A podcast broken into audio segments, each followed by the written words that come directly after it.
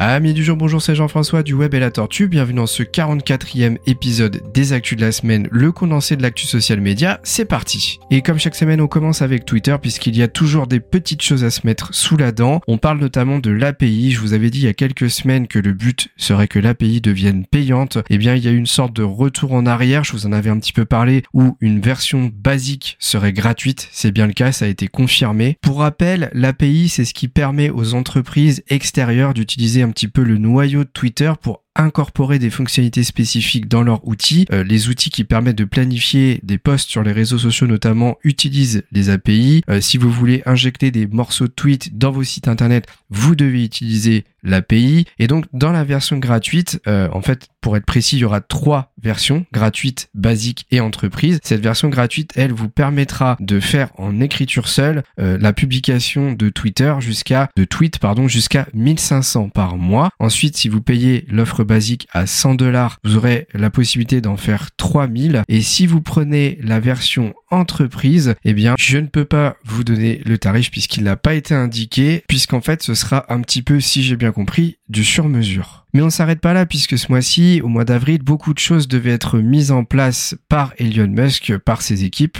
En particulier, on retrouve le fameux badge de certification qui n'est dorénavant accessible que par les personnes ayant Twitter Blue. Ne pas oublier que Twitter Blue permet de figurer en haut des réponses, des mentions et des résultats de recherche, de recevoir deux fois moins de publicité, de publier des vidéos plus longues et en haute définition et de profiter d'un accès anticipé à certaines fonctionnalités pour 7 euros par mois environ. Mais attention, ça ne s'arrête pas là puisque il sera possible dès le 15 avril de ne voir que dans les pour vous les tweets des gens qui sont soit des personnes qu'on suit, soit des personnes ayant Twitter Blue avec le badge de certification une rumeur, mais qui devrait véritablement se produire, c'est que seules les personnes ayant Twitter Blue pourront répondre au sondage, ce qui pour moi est une catastrophe, mais on verra bien si c'est vraiment mis en place. Allez, on passe à TikTok. Il y a une semaine ou deux, je ne sais plus, je vous indiquais que le gouvernement britannique avait demandé la suppression d'applications sur les téléphones de leurs employés. Eh bien, maintenant, c'est la même chose pour la France, mais attention, pas simplement pour TikTok, mais également pour Facebook, Tinder et d'autres réseaux sociaux.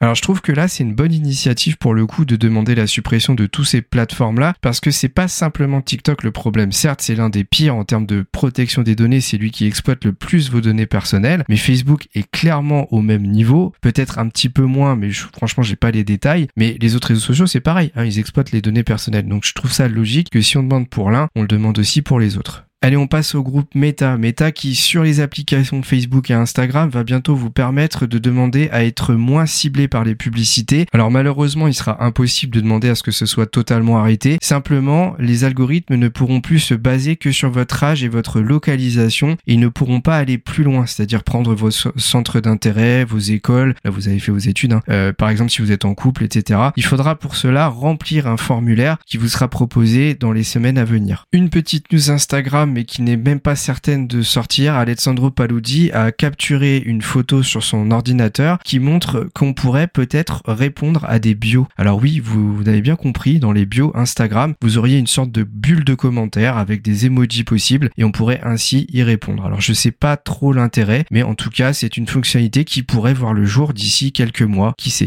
Alors vous connaissez certainement BitDance. BitDance, en fait, c'est la société qui a créé TikTok. Eh bien, sachez qu'ils ont créé une autre application qui s'appelle Lemon 8, Lemon 8, hein, puisque moi j'ai un très mauvais accent anglais, euh, qui en fait copie littéralement Instagram. Alors quand je dis Instagram, c'est pour la photo. Le but de cette application créée par Bidens serait de pallier au potentiel bannissement de l'application TikTok aux États-Unis, ce serait un Instagram réservé un petit peu aux influenceurs. Et donc l'objectif serait de vous faire consommer un maximum. Alors sachez que comme ce sera une plateforme dédiée un petit peu aux influenceurs, eh bien les créateurs seront rémunérés pour leur publication.